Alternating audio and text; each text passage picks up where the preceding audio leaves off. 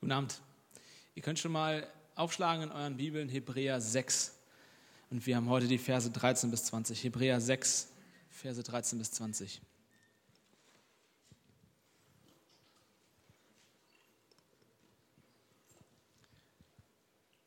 Wenn ihr es äh, gefunden habt, dann sagt bitte laut Jesus. Sehr gut. Hebräer 6, Verse 13 bis 20. Bevor wir jedoch darauf eingehen, gibt es im Matthäusevangelium eine Stelle in Kapitel 13, da spricht Jesus davon, wie das Himmelreich aussieht, also wie es aussieht dort, wo Gott regiert. Dort, wo Gott regiert, sagt Jesus in Matthäus 13, Vers 44, das Himmelreich gleicht auch einem verborgenen Schatz im Acker, den ein Mensch fand und verbarg. Und vor lauter Freude darüber geht er hin und verkauft alles, was er hat, und kauft diesen Acker. Das Himmelreich gleicht auch einem, einem Schatz im Acker, und ein Mensch fand ihn, und aus lauter Freude darüber verkauft er alles, was er hat, um diesen Acker zu kaufen, damit er den Schatz, der auf diesem Acker verborgen liegt, sein eigen nennen kann. Ist heute irgendjemand hier, ich weiß, wir sind heute nicht so viele, wir sind heute eine kuschelige Gruppe, das ist auch schön, da können wir uns Zeit nehmen. Ähm, ist irgendjemand hier, der heute Abend ein Wort von Gott braucht? Ist jemand hier, der heute hergekommen ist und er braucht ein Wort von Gott. Ist nicht hergekommen, um einfach nur ein paar nette Gedanken zu hören, ist nicht hergekommen, um einfach nur zu hören, was ich mir so ausgedacht habe, ist nicht hergekommen, um, um mich anzugucken, sondern ist hergekommen, um ein Wort von Gott für deine Seele zu hören. Ist jemand hier? Dankeschön. Sehr schön. Hier ist das Wort für dich heute Abend. Halte fest an Jesus. Halte an Jesus fest, denn sein Versprechen hält dich fest. Das ist das Wort, was Gott mir aufs Herz gelegt hat für dich heute Abend. Und ich bin davon überzeugt, dass dich das treffen soll und dass, dass der Heilige Geist in deinem Herzen jetzt durch diese Worte reden wird und das verfestigen wird, dir es klar machen wird, dass das für dich ist. Halte an Jesus fest denn sein Versprechen hält dich fest.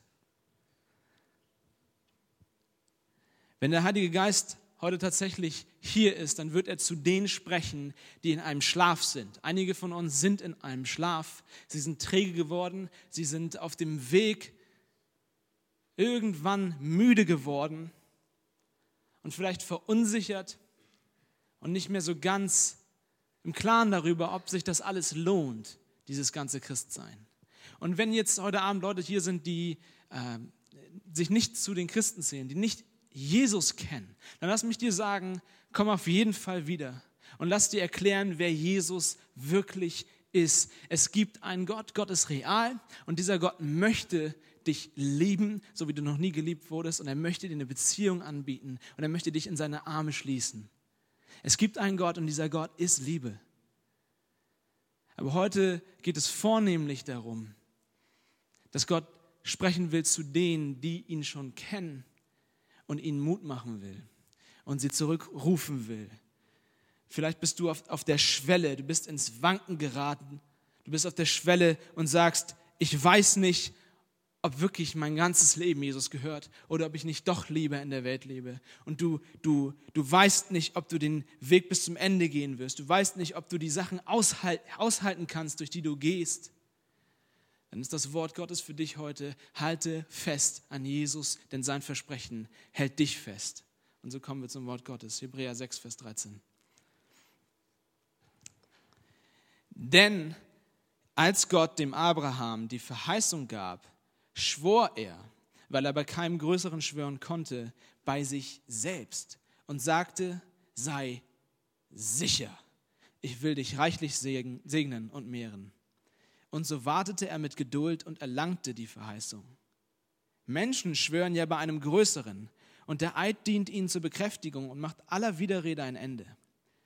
Darum hat Gott, als er den Erben der Verheißung noch überzeugender beweisen wollte, dass sein Ratschluss nicht wankt, sich mit einem Eid verbirgt, damit durch zwei Stücke, die nicht wanken, denn es ist unmöglich, dass Gott lügt, einen starken Trost hätten, die wir Zuflucht dazu genommen haben, an der angebotenen Hoffnung festzuhalten.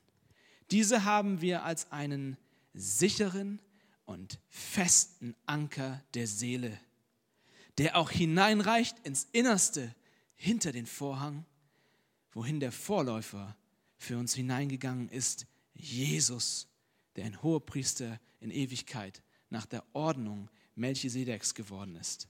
Wir wollen beten. Jesus, ich danke dir, dass du unser Vorläufer bist. Ich danke dir dafür, dass du dich aufgemacht hast aus dem Himmel zu uns. Denn wir können nicht durch unsere eigene Anstrengung, durch unsere eigene Kraft, durch unser Wollen, nicht durch, den, durch die größte Zuversicht und die größte Hoffnung, die wir aufbringen können, könnten wir niemals den Weg zu dir schaffen, in den Himmel schaffen. Aber du bist herabgekommen und du bist zum Vorläufer geworden und du hast das Heil, die Rettung für uns gebracht, hast dein Leben freiwillig am Kreuz gelassen und bist hinter das Allerheiligste gegangen, hinter den Vorhang, dort, wo Gott der Allmächtige ist. Und du hast unsere Seelen verbunden mit ihm. Herr Jesus, ich bitte dich, dass du diejenigen, dass du uns alle, dass du auch mich, dass du uns heute packst mit deiner Liebe, dass wir merken, wo wir schwerhörig geworden sind, dass wir merken, wo wir träge geworden sind, dass wir merken, dass, dass es sich lohnt, alles zu geben für dein Reich. Jesus, du hast gesagt, dass wir einen Schatz in dir haben. Und wenn wir das wirklich verstanden haben, dann verkaufen wir alles, damit wir diesen Schatz haben. Ich bitte dich, wirk das, was du nur du kannst, durch deinen Heiligen Geist in uns. Amen. Wir befinden uns ja nicht einfach nur in irgendeinem losen Text in der Bibel. Das wisst ihr, wir gehen durch den Hebräerbrief durch und Andi hat letzte Woche die Verse vor diesem Text gehabt. Wenn ihr es nicht mehr daran erinnert, dann hört euch das gerne an im Internet. Aber ich muss kurz erwähnen, dass, dass das, was wir jetzt gehört haben, nicht einfach so dasteht, sondern in einem größeren Kontext steht. Der Schreiber des Hebräerbriefs hat einen Gedanken, den er verfolgt. Schon bereits in Vers, äh, äh im Kapitel 4 in Vers 14 fängt er mit diesem Gedanken an. Er redet davon, dass wir einen großen Hohepriester haben, nämlich Jesus, den Sohn Gottes, der durch die Himmel gegangen ist. Ja, seht ihr das? 4, Vers 14. Er redet von Jesus, dem Hohepriester. Das ist das neue Thema. Und er will auf etwas ganz Bestimmtes zu sprechen kommen. Er nennt es dann in Kapitel 5, Vers 10. Das ist die ganze Zeit ein Gedankengang. Die Kapitelanteilung, denkt sie euch weg, die wurde später von Menschen hinzugefügt. 5, Vers 10, da sagt er, genannt von Gott ein Hohepriester nach der Ordnung Melchisedeks. Und dann werden wir sehen, wenn wir mit unserem Text fertig sind, in Kapitel 7, geht es dann los und er vertieft diese Frage, wer ist dieser Melchisedek und was hat das mit Jesus zu tun? Das ist der Gedanke, in dem wir uns befinden. Es geht eigentlich in unserem Text um Melchisedek. Auch letzte Woche ging es eigentlich um Melchisedek.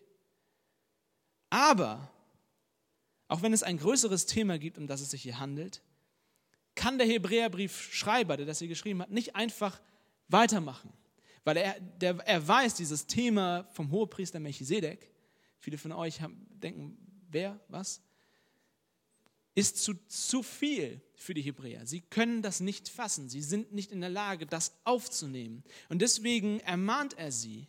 Er sagt dann in Vers 11 in Kapitel 5, davon, wovon? Von Melchisedek, hätten wir noch viel zu reden. Aber es ist schwer, weil ihr im Hören so träge geworden seid. Obwohl ihr längst Lehrer sein solltet, habt ihr wieder nötig, dass man euch die Anfangsgründe der göttlichen Worte lehrt und dass man euch Milch gibt und nicht feste Nahrung.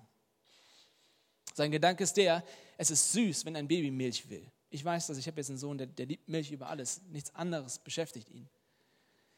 Das ist süß, aber wenn du 20 bist, ist es nicht mehr süß.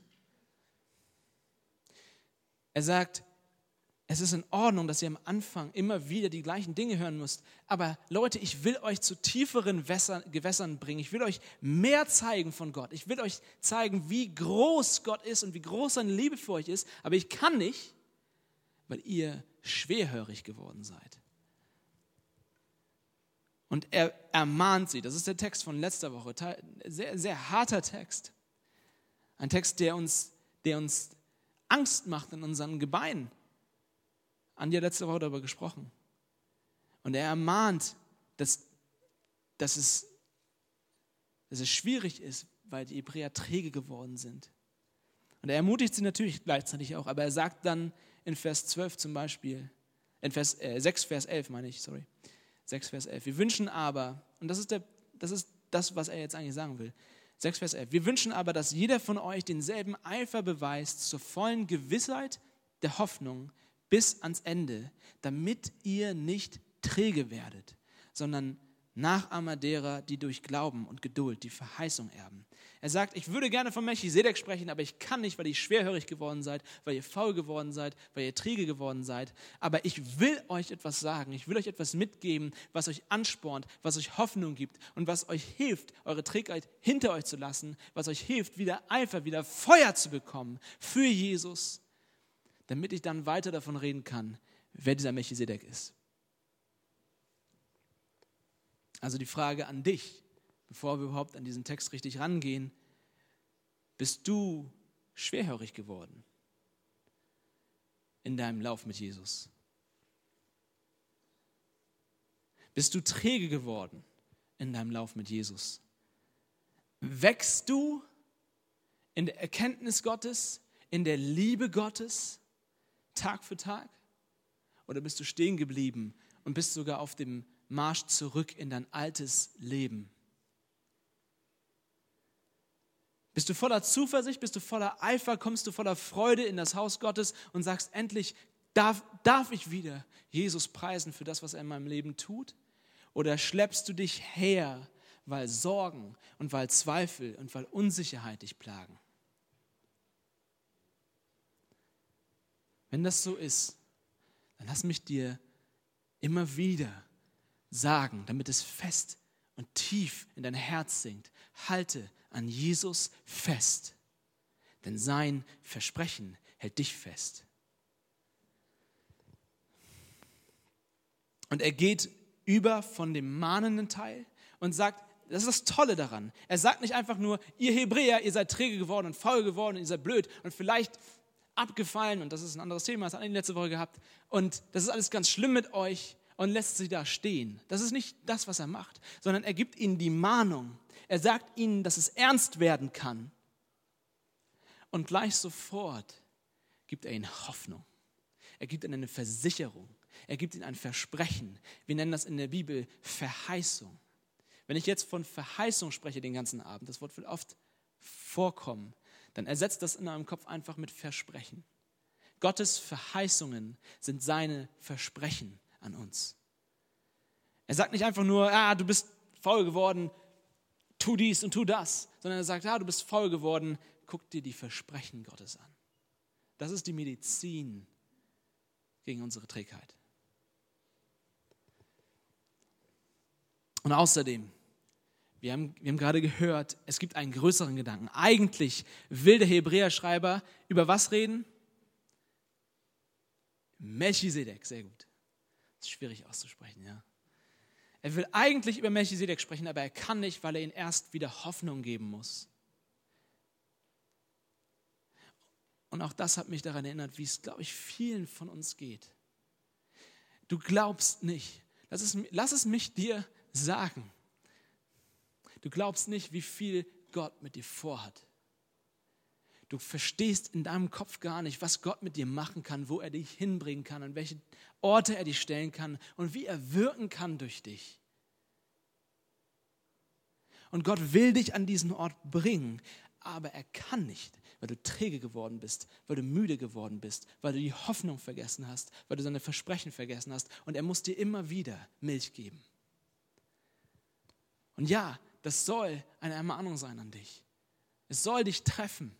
Dass du aufwachst aus deinem Schlaf, dass du anfängst wieder zu hören, dass du wieder Eifer bekommst und die Hoffnung ergreifst, die Jesus dir gegeben hat, damit er dich gebrauchen kann, damit er dich zu viel tieferen Erkenntnissen seiner Liebe führen kann. Und deshalb spricht der Hebräerbriefschreiber jetzt von den Verheißungen, den Versprechen, von der Hoffnung eines jeden Christen. Und das führt uns zu der Frage, was ist eigentlich Hoffnung? Letztendlich geht es in diesem Text um, um, um, um Hoffnung. Das ist, wir werden das gleich sehen, sehr eng verbunden mit den Versprechen Gottes. Zum Beispiel in Vers 11, was wir gerade gelesen haben, da erklärt er eigentlich, was er, was er, was er will von den Hebräern. Wir wünschen aber, ich wünsche, klarer kann man seinen Willen nicht ausdrücken, wir wünschen aber, dass jeder von euch denselben Eifer beweist bis zur vollen Gewissheit der Hoffnung. Wir wollen, dass ihr Hoffnung habt. Und später wieder in Vers 18, zweiter Halbsatz, die wir Zuflucht dazu genommen haben, an der angebotenen Hoffnung festzuhalten. Was ist Hoffnung? Hoffnung ist heute ein Begriff, der vielleicht nicht mehr viel wert ist, der nicht, der nicht mehr allzu viel bedeutet. Wenn wir heute von Hoffnung sprechen, dann ist das Problem, dass das nicht das ist, was die Bibel unter Hoffnung versteht. Was versteht die Bibel unter Hoffnung? Die Bibel versteht nicht, wenn sie von Hoffnung redet, Wunschdenken. Du bist heute Morgen aufgestanden und du hast dir überlegt, oh, ich hätte Bock auf Wassermelonen.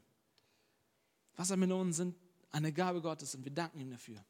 Und du denkst dir, jetzt hätte ich aber richtig Lust auf Wassermelonen. Ich hoffe, dass Wassermelonen in meinem Garten wachsen. Und du gehst runter in deinen Garten und du suchst nach den Wassermelonen. Du bist vollkommen enttäuscht. Warum sind hier keine Wassermelonen? Dir fällt ein, ah, ich habe gar keine Wassermelonen gepflanzt. Das ist Wunschdenken, wenn du glaubst, dass du Melonen in deinem Garten findest, aber keine gepflanzt hast. Verstehst du das? Okay, zu den Abiturienten rede ich nicht mehr. Ähm, das ist nicht Hoffnung. Das ist Wunschdenken, das ist sinnloser Optimismus. Leute, die immer optimistisch sind, immer das Beste sehen. Daran ist nichts verkehrt, aber das ist nicht Hoffnung in dem Sinne, wie die Bibel das benutzt. Es ist auch nicht ein Erfahrungswert. Du gehst heute Morgen runter, hast Lust auf Melonen und denkst dir, oh, ich hoffe, dass Melonen in meinem Garten wachsen, weil du weißt, dass du in den vergangenen Monaten Wassermelonen gepflanzt hast. Wenn du nämlich Wassermelonen tatsächlich gepflanzt hast in deinem Garten, dann hast du eine begründete Hoffnung, wie wir das nennen würden, oder einen ein, ein Erfahrungswert, dass dort eigentlich Wassermelonen wachsen könnten, weil du weißt, das letzte Mal, als du Wassermelonen gepflanzt hast und diese Samen da reingepackt hast, sind die später dort gewachsen. Okay? Das ist auch nicht, was die Bibel unter Hoffnung versteht. Hä?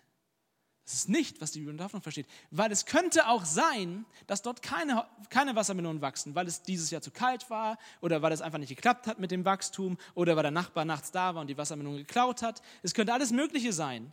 Du hast vielleicht einen Erfahrungswert, dass du sagst, ja, eigentlich müssten dort Wassermelonen wachsen, weil ich habe sie ja gepflanzt und ich weiß, dass das so funktioniert. Aber es ist keine Sicherheit, dass das auch so ist. Verstehst du? Denk an Abraham. Abraham, ihr kennt ihn alle, wir hatten ihn im Gottesdienst, ich will nicht alles nochmal erklären, aber Abraham, der Vater der Verheißung, Abraham bekommt das Versprechen, die Verheißung Gottes, Abraham, ich werde dir Nachkommen schenken. Ja. Abraham ist nicht eines Morgens aufgestanden und hat war auf einmal Optimist. 100 Jahre in seinem Leben war er ne-, jeden Tag negativ und hat keine Lust gehabt und hat auch keine Lust gehabt mit seiner Frau und so weiter.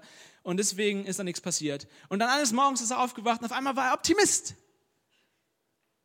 Yes. Und er wacht auf und er sagt, Sarah, ich habe gute Laune, wir zeugen einen Sohn und ich hoffe, dass Gott uns einen Nachkommen schenkt. So ist es nicht gelaufen. Er hat nicht mit 100 Jahren entschlossen, ich bin jetzt voller Überzeugung, dass ich einen Sohn bekommen kann. Das ist Wunschdenken und das ist dumm.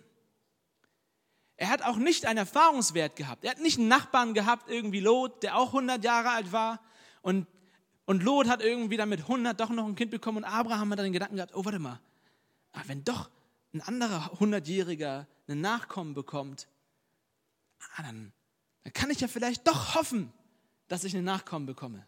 Das war nicht, was Abraham getan hat. Versteht, was ich meine? Es ist kein Wunschdenken, es ist auch kein Erfahrungswert, sondern Hoffnung ist nur dort zu finden, wo Gott zuvor gesprochen hat. Ist nur dort zu finden, wo Gott zuvor etwas versprochen hat.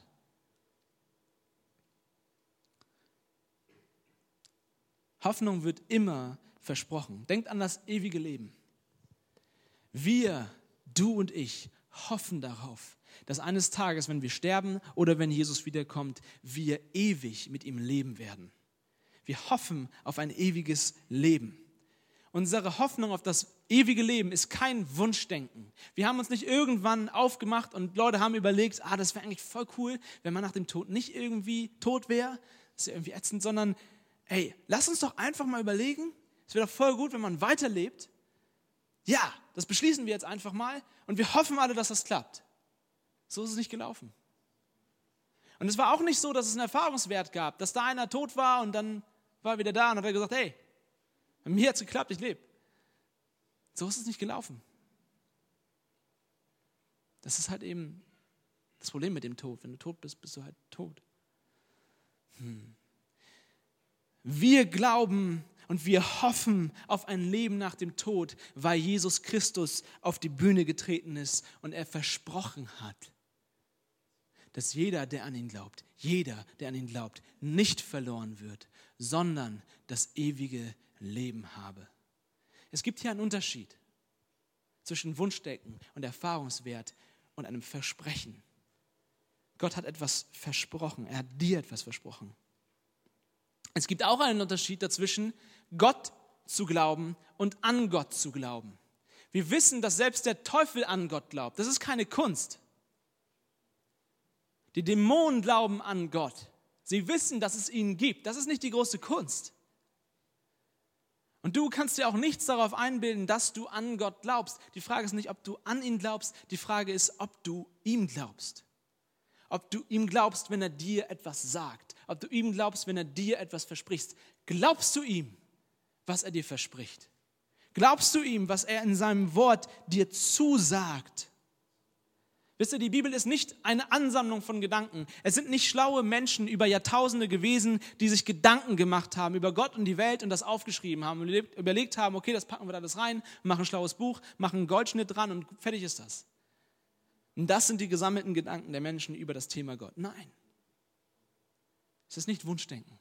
Es ist auch nicht wie der Buddhismus zum Beispiel, einfach, dass Menschen versucht haben, sich angestrengt haben, um irgendwie spirituell zu werden und dann ihre Erfahrungsberichte aufgeschrieben haben.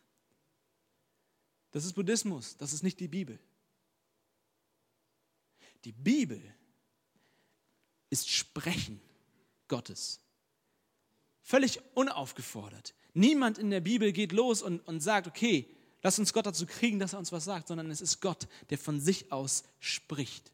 Und es ist Gott, der von sich aus etwas verspricht. Niemand zwingt Gott dazu, dass er etwas verspricht, sondern er macht sich selbst verbindlich für uns. Die Bibel ist das Versprechen Gottes, die Verheißung Gottes. Und was wir sehen in, in, in, der Bibel von Anfang bis Ende, eigentlich ist das das große Thema in der Bibel, wenn du es mal von der Seite betrachtest, ist die Frage oder die Spannung zwischen Verheißung, Versprechen und Erfüllung. Kann mir noch jemand folgen? Könnt ihr mal kurz nicken? Ja. Verheißung, Gott verspricht etwas und dann entsteht eine Spannung, weil es eine Wartezeit gibt, bis das erfüllt wird, was Gott sagt. Du, du hörst, okay, Gott hat gesprochen. Es ist nicht einfach Wunschdenken, es ist nicht, weil irgendjemand das erfahren hat, sondern weil eine Stimme gesprochen hat in mein Leben hinein und gesagt hat, ich werde dich segnen, Abraham. Ich werde dir Nachkommen geben, Abraham. Und deshalb glaubt er und hofft er. Aber es entsteht diese Spannung, desto länger es dauert, bis das erfüllt wird. Das ist die Spannung, die in der ganzen Bibel zu finden ist. Wir sehen das auch in unserem Text, in Vers 12. Ich habe es schon mal gesagt. Ähm, sorry, Vers 12, 6 Vers 12. Damit ihr nicht träge werdet, sondern Nachahmer derer, die durch Glauben und Geduld die Verheißung erlebt haben. Also Abraham musste Geduld an den Tag legen. Da war eine Spannung für ihn in seinem Leben. Oder Vers 15. Und so wartete er mit Geduld und erlangte die Verheißung. Oder Vers 18. Damit wir durch zwei Stücke, die nicht wanken, denn es ist unmöglich, dass Gott lügt, darauf gehen wir gleich ein, einen starken Trost hätten, die wir Zuflucht dazu genommen haben, an der angebotenen Hoffnung festzuhalten. Zwischen Verheißung und Erfüllung steht immer Hoffnung und Glaube und Geduld und Festhalten und Ausharren und Warten. Wenn du Christ bist und du willst nur von Verheißung zur Erfüllung springen, dann funktioniert das nicht. Sondern wir stecken zwischen Verheißung und Erfüllung und an uns liegt es zu glauben und zu hoffen und zu festzuhalten und Geduld zu haben und auszuharren. Das ist das christliche Leben. Denk an Noah. Noah wird gesagt, Noah, ich werde dich retten, wenn ich die Flut schicke. Bau ein Boot. Und Noah glaubt Gott und erwartet. Und es ist eine ätzende Zeit für ihn, weil alle kommen vorbei und sagen, na, baust dein Boot in der Wüste. Aber irgendwann kommt die Erfüllung. Und Noah wird belohnt für seinen Glauben. Denkt an, äh, was habe ich hier aufgeschrieben? Kann ich jedes Beispiel nehmen, was man will. Äh, denkt an Mose. Eigentlich können, können wir jeden Charakter nehmen. Aber denkt an Mose, das sind die Großen. Ihm wird gesagt, ich werde mein Volk befreien, Mose, und ich werde dich dafür benutzen. Am nächsten Tag ging Mose zum Pharao und der Pharao sagt, ey, ich habe heute Nacht überlegt, geht einfach. War die Geschichte so? Nein. Er musste glauben, er musste vertrauen, er musste festhalten bis zur Erfüllung. Denkt an Abraham und darum geht es im Text. Abraham bekommt die Verheißung, ich werde dir einen Nachkommen geben und durch diesen Nachkommen wirst du ein Volk von Nachkommen haben. Und die ganze Erde wird gesegnet werden durch dich.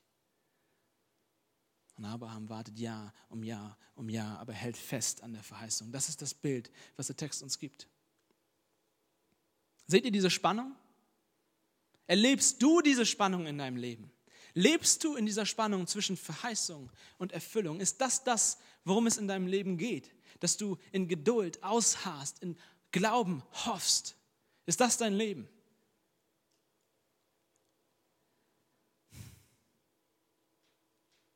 Vers 17. 6, Vers 17. Ich gehe jetzt nicht auf die ganzen Verse vorher so im Detail ein, weil, ähm, weil sie sich selbst erklären. Gott hat eine Verheißung gegeben, ein Versprechen gegeben. Und er hat nicht nur ein Versprechen gegeben, sondern er hat auch noch geschworen dem Abraham, dass er das tun wird, was er gesagt hat. Das heißt, er hat eins, einerlei hat er es gesagt, das ist der erste Zeuge sozusagen, Gott spricht einfach, das reicht eigentlich. Wenn Gott sagt, es werde Licht, wird Licht. So mächtig ist ein Sprechen. Aber dann sagt er, damit du wirklich sicher bist, dass mein Versprechen gilt, schwöre ich. Und er schwört nicht bei irgendwem, sondern er schwört bei sich selbst, weil es keinen Höheren gibt. Das ist der Gedanke. Und dann in Vers 17. Darum hat Gott, als er den Erben der Verheißung noch überzeugender beweisen wollte, dass sein Ratschluss nicht wankt, sich mit einem Eid verbürgt, das habe ich gerade gesagt, damit wir durch zwei Stücke, die nicht wanken, denn es ist unmöglich, dass Gott lügt, einen starken Trost hätten, die wir Zuflucht dazu genommen haben, an der angebotenen Hoffnung festzuhalten. Ich wiederhole mich, weil der Text sich wiederholt. Ja, ist biblisch. Ähm, was er sagt ist, all das ist passiert, damit wir nicht wanken, dass wir ein, ein Versprechen haben, das nicht wankt. Der Gottesversprechen ist so fest, so solide, so stark, dass es durch nichts bewegt wird. Kein, keine Kraft dieser Erde kann es nach links oder nach rechts drehen. Gottes Versprechen wankt niemals. Gottes Versprechen ist stark, es ist verbürgt. Denkt an, denkt an Gott, wenn er die Welt macht. Alles, was er sagt, existiert einfach. So sicher ist es, wenn Gott spricht. Der Boden, auf den du gerade, hast du mal überlegt, der Boden, auf den du sitzt, der, der Grund, warum du nicht in die Leere fällst, ist, weil Gott eines Tages gesagt hat, ich will, dass dass es eine Herde gibt. Und seitdem steht sie fest und dreht sich im Universum. Und was wir noch wissen müssen, was du noch wissen musst über die Versprechen Gottes, ist nicht nur, dass sie einfach fest sind, sondern du musst wissen, dass sie so fest sind, dass das Versprechen Gottes so gut wie die Erfüllung selbst ist. In der Bibel, wenn Gott etwas verspricht, ist in dem Moment das schon so gut, als wenn es schon passiert wäre. In dem Moment, wo Gott sagt, ich werde dich segnen, kannst du sicher sein, dass du schon gesegnet bist. Für Abraham, wenn Gott ihm sagt, ich werde dir einen Sohn geben, in dem Moment gibt es gar keine Debatte darüber, sondern Mose, äh, äh, Abraham, sorry, Abraham kann schon planen, wie er seinen, seinen Kleinen erzieht und er kann schon mal Sachen einkaufen gehen, auch wenn das erst in 40 Jahren ist, es ist schon, es ist schon erfüllt in dem Moment. Was ich damit meine ist, ganz gut zu veranschaulichen, zum Beispiel im Johannesevangelium, die Auferweckung des Lazarus. Wer kennt Lazarus? Sehr gut. Auferweckung des Lazarus, der beste Freund von Jesus. Jesus wird angesprochen, er ist mit seinen Jungs unterwegs und wird, ihm wird gesagt, Lazarus, dein bester Freund, der Homie, mit dem du immer abhängst, einfach, einfach dein nächster Freund liegt im Sterben. Und wenn du mal den Text genau liest im Johannesevangelium, das mal ganz genau liest, dann sagt Jesus direkt am Anfang in der Geschichte einen ganz besonderen Satz. Er sagt, diese Krankheit ist nicht zum Tod. Die Jungs sagen, hey, Lazarus liegt im Sterben. Diese Krankheit ist nicht zum Tod. Und was macht Jesus? Er chillt vier Tage weiter dort, wo er ist. Und was passiert? Ihr wisst es alle, Lazarus stirbt. Und Jesus weiß das. Und er selbst ist es, der seinen Jüngern sagt, ey, oh, ich muss euch sagen, Lazarus ist gestorben. Und dann geht er zu Maria und Martha und die beiden schreien ihn an, wo warst du?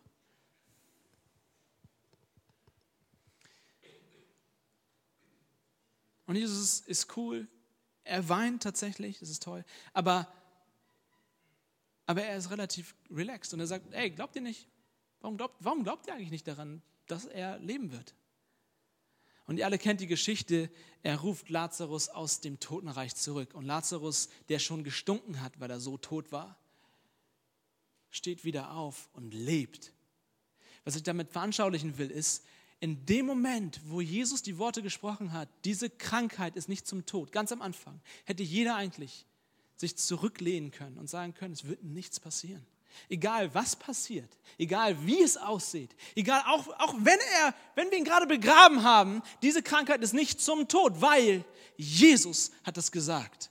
Versteht ihr den Gedanken? So sicher sind Gottes Versprechen. Gottes Versprechen sind wie die Erfüllung selbst. Du musst gar nicht erst sehen, dass es passiert, sondern es reicht, dass er gesagt hat, dass es passiert. Denn er kann nicht lügen. Es gibt keine Lüge in seinem Mund. Wenn wir sagen, Gott ist allmächtig und er kann alle Dinge, dann gibt es eine Ausnahme. Er kann nicht lügen. Und ich bin froh darum.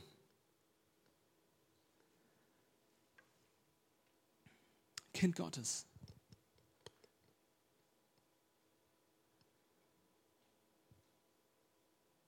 Wenn du Zweifel in deinem Herzen trägst, wenn du geplagt wirst von, von Sorgen, von, von Anfeindungen. Und alles in deinem Leben wankt gerade und, und dreht sich, dann wird dir kein Wunschdenken helfen. helfen. Es wird dir nicht helfen, dass du einfach sagst, es ist schon okay. Es werden dir auch deine Erfahrungen, selbst die Erfahrungen mit Gott, werden dir nur bis zu einem bestimmten Punkt helfen. Wenn der Teufel kommt, wenn der Widersacher kommt, in dein Leben hineinspricht und dich anklagt und dir sagt, dass du ein Sünder bist und dir die Dinge zeigt, wo du wieder versagt hast, wenn er dir alles aufzählt und seine Anklage Schrift verliest in deinem Kopf, in deinem Herzen, wenn er deine Vergangenheit herausholt, Immer wieder holt er deine Vergangenheit heraus und zeigt dir nochmal, was du alles getan hast und alles, was du nicht getan hast. Und wenn er dein altes Leben dir zeigt, Nicht nur früher, sondern wenn er dir, das ist ganz hässlich, wenn er das tut, wenn er dir dein Herz vorstellt und dir zeigt, siehst du hier, du sagst, du bist Christ, aber hier zeige ich dir dein altes Leben, es ist immer noch da. Du hast immer noch diese Neigung, du hast immer noch diese Gedanken, du hast immer noch diese Probleme in deinem Herzen. Wieso denkst du, dass du ein Kind Gottes bist? Wieso denkst du, dass Gott dich lieben würde? Wenn er das tut, dann hilft dir Optimismus nicht. Dann hilft dir Wunschdenken nicht. Dann hilft es dir gar nichts, wenn du sagst, oh, ah, es wird schon nicht so schlimm sein. Es ist, nicht, es ist bestimmt nicht ganz so schlimm mit mir. Das hilft dir gar nichts. Das Problem ist nämlich, der Teufel hat ja recht, oder? Die Lüge des Teufels besteht nicht darin, wenn er dich anklagt, dass die Liste, die er aufzählt, falsch wäre. Er hat ja recht, du bist ein Sünder. Und er hat ja recht, in dir gibt es doch so wenig Gutes. Und er hat ja recht, das alte Leben sieht man leider immer noch in dir. Und er hat ja recht, deine Vergangenheit ist dreckig und ist schmutzig und ist voller Sünde. Er hat ja recht. Der hilft kein Wunschdenken. Der hilft nicht, ja, ich hoffe, dass es doch nicht so schlimm ist. Die List des Teufels ist nicht, dass er lügen würde, wenn er deine Sünden aufzählt. Die List des Teufels ist, dass er seine Stimme so laut in, dein, in deinem Leben werden lässt, dass du die Stimme Gottes immer leiser und immer weniger hörst, sodass irgendwann Gottes Stimme nur noch Hintergrundgeräusche sind. Du hörst die Anklage laut und deutlich in deinem Herzen. Und du hörst die Versprechen Gottes so leise, dass du nicht sicher bist, ob das eine Fliege ist oder draußen ein Auto, was da vorbeifährt. Du bist nicht mehr sicher. Gibt es Hoffnung? Hat Gott mir was versprochen?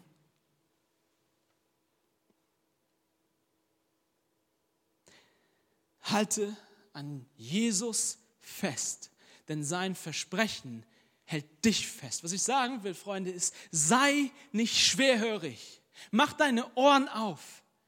Setz dich aufrecht Setz dich an deine, an deine Stuhlkante und höre, was Gott zu dir sagen möchte. Höre nicht mehr auf das, was der Teufel sagt und dreh ihn leiser und dreh lauter, was die Verheißungen Gottes in dein Herz sprechen wollen. Denn Gott hat dir etwas versprochen. Wenn die Anklagen wieder kommen, so mach lauter, was Gott dazu sagt. Was sagt er dazu?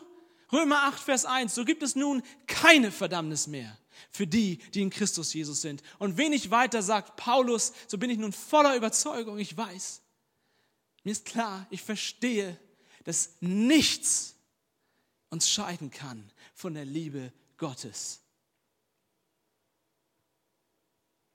Das ist das Versprechen Gottes. Das ist das Versprechen Gottes.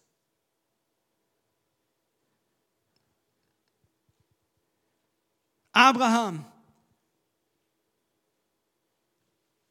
Du sollst Isaak opfern. Opfer deinen Sohn.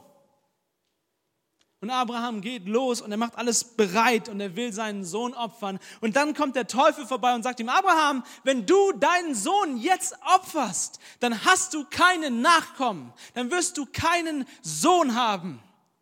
Abraham, wenn du das tust, ist alles verloren. Und wir können sagen, Teufel, du hast recht. Ich widerspreche dir gar nicht. Ich widerspreche dir gar nicht, du hast recht, wenn ich meinen Sohn jetzt töte, dann habe ich keine Nachkommen, aber Gott hat versprochen, dass ich Nachkommen haben werde. Und damit ist die Diskussion vorbei. Lazarus ist tot. Teufel, du hast recht.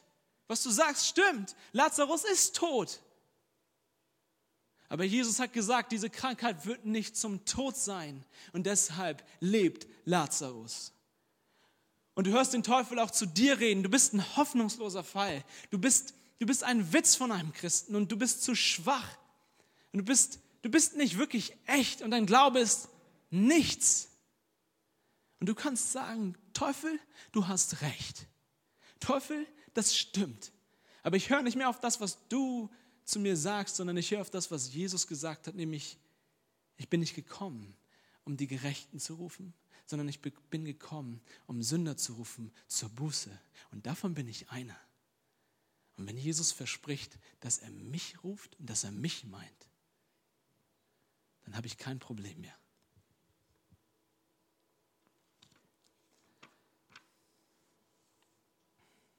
Freund, gib nicht auf.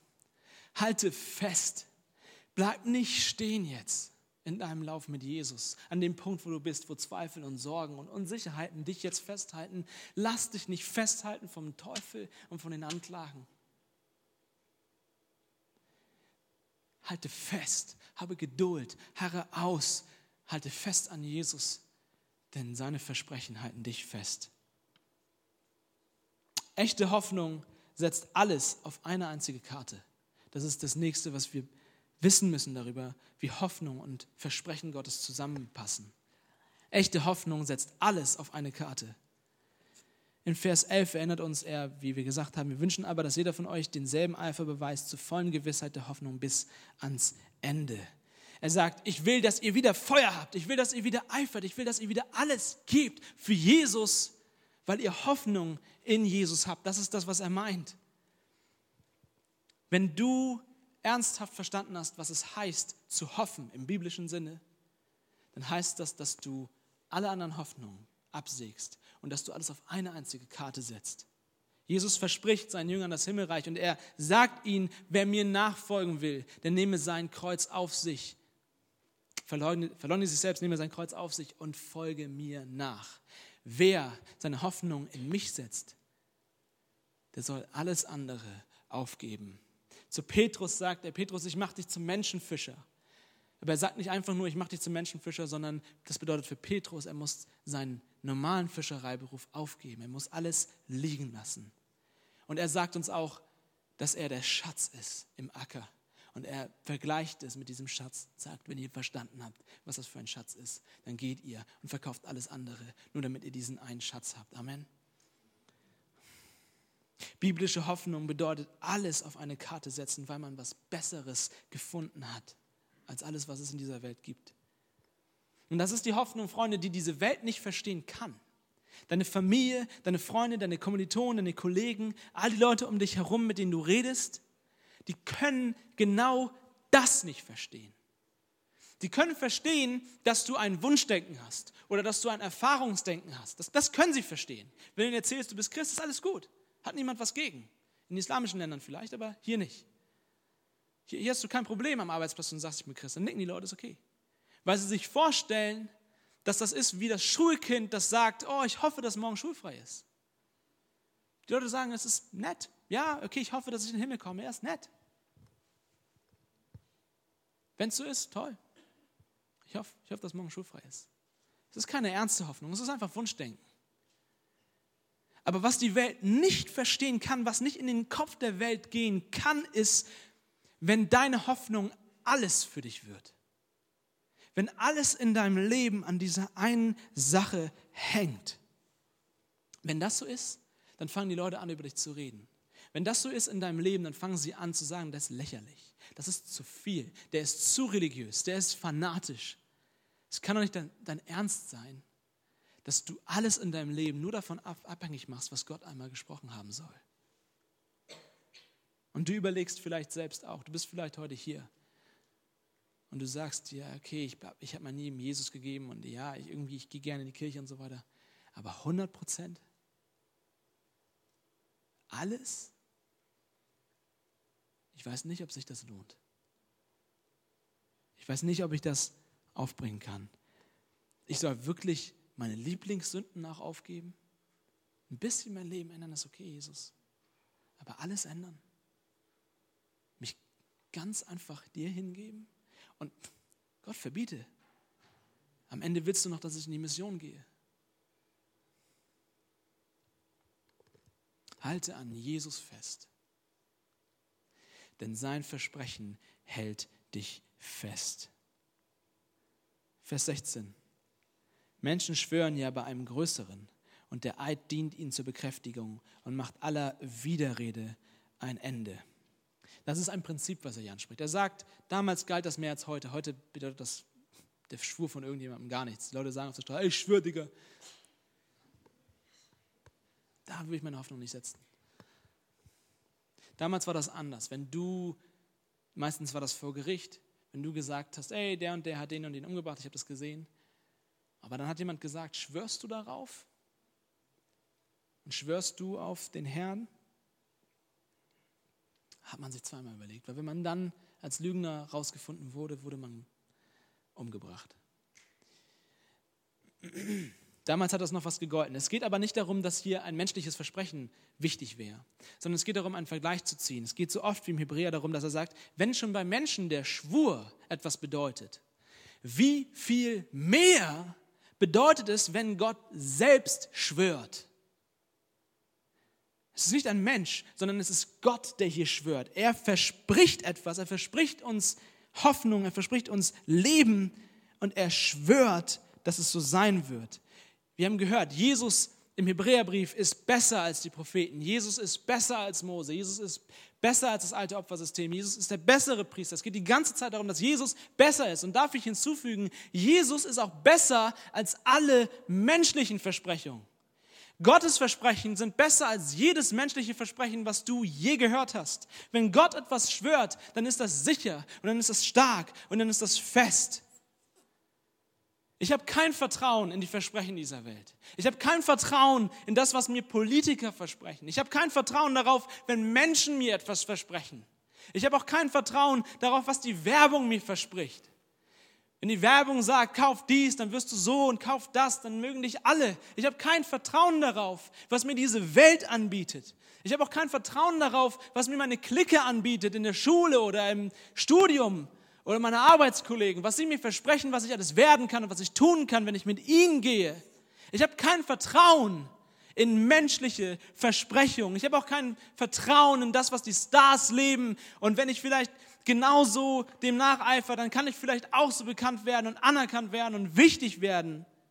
Die Welt verspricht dir Ansehen und sie verspricht dir Anerkennung. Aber Freunde, ich habe lieber Jesus, ich kenne lieber Jesus. Die Welt verspricht uns Reichtum, aber ich habe lieber Jesus als meinen Schatz. Die Welt verspricht uns den Rausch, den Kick und die Befriedigung, die für kurze Zeit halten, aber ich traue lieber Jesus, der sagt, wenn ich aus seinem Wasserbrunnen trinke, dann wird mich nie wieder dürsten. Und es wird halten.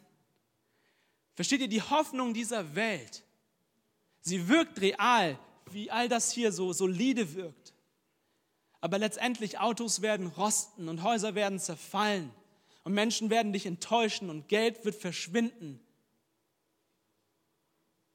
All das ist nicht im letzten Sinne real. Aber die Versprechen Gottes werden halten. Jesus bleibt in Ewigkeit. Jesus ist der Fels, der stehen bleibt. Jesus ist der Anfang und er ist das Ende. Er hat immer bestanden und er wird immer bestehen. Jesus ist das Einzige, was tatsächlich real ist in dieser Welt, weil er bleibt. Jesus. Halte fest an Jesus, denn sein Versprechen hält dich fest. Zu viele Christen, Freunde, zu viele, auch von uns und leider auch oft ich wollen ein leichtes Christsein, ein einfaches Christsein, ein Christsein, was dich machen lässt, was du willst. Ein Wunschdenken Christsein, wo es wie mit dem Schulausfall ist. Ich hoffe, dass morgen die Schule ausfällt. Und wenn das nicht so ist, okay, dann ist es zwar ätzend, aber okay, dann, dann ist es halt so. Und wir hoffen ja, dass Jesus wiederkommt und dass wir in den Himmel kommen mit ihm. Aber wenn es nicht so ist, dann haben wir ja trotzdem ein nettes Leben gelebt. Das ist am Ende gar kein Christsein. Wenn Jesus für dich nicht alles ist, und das ist auch eine Warnung, wenn Jesus für dich nicht alles ist, ist Jesus für dich nichts. Woher soll die Welt um dich herum wissen, dass es einen Schatz dort in diesem Acker gibt? Woher sollen sie wissen, dass es eine Hoffnung gibt, die besser ist und die größer ist als alles, was sie kennen wenn du nicht mal bereit bist, auch nur die Anzahlung zu leisten für den Acker?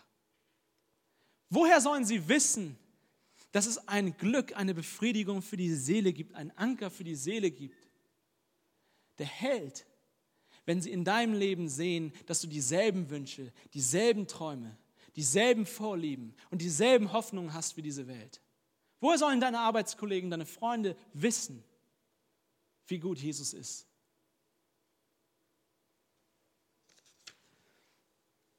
Wir leben in dieser Welt. Aber diese Welt lebt nicht in uns. Wenn du Christ bist, dann bist du in dieser Welt. Aber Gott verbietet, dass diese Welt in dir lebt. Unsere Hoffnung ist nämlich nicht diese Welt. Unsere Hoffnung ist woanders. Wo? Verse 19 und 20. Damit kommen wir zum Schluss. Diese haben wir als einen sicheren und festen Anker.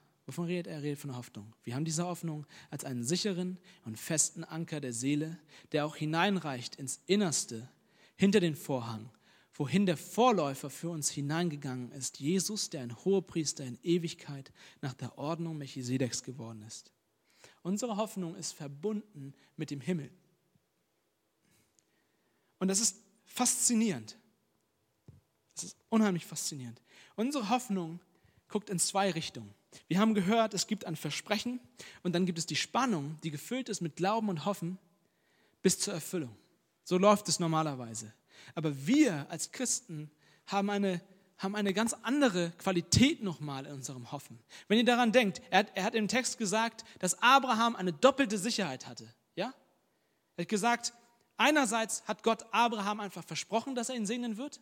Also Gott hat zweimal übrigens zu Abraham gesprochen, das muss man dazu wissen. Er hat gesagt, ich werde dich segnen. Und später, nachdem Abraham seinen Sohn opfern wollte und Gott ihn in letzter Sekunde abgehalten hat davon, danach spricht Gott nochmals zu ihm und diesmal sagt er nicht einfach nur, ich, ich werde dich segnen, sondern er schwört bei seinem eigenen Namen, dass er ihn segnen wird. Das sind die beiden Zeugen. Sein einfaches Reden, das sollte eigentlich reichen, aber um es zu bekräftigen, schwört er auch noch. Und denkt daran, das, der Schwur kommt erst, nachdem er seinen Sohn schon opfern wollte. Und der Text verweist uns auch in einer gewissen Weise auf eine ganz ähnliche Sache. Wir schauen in der Hoffnung nach vorne. Wir haben das Versprechen und wir schauen nach vorne und wir suchen danach, dass die Erfüllung am Horizont erscheint. Wir suchen danach, dass Jesus wahr macht, was er versprochen hat. Das liegt in der Zukunft, ja?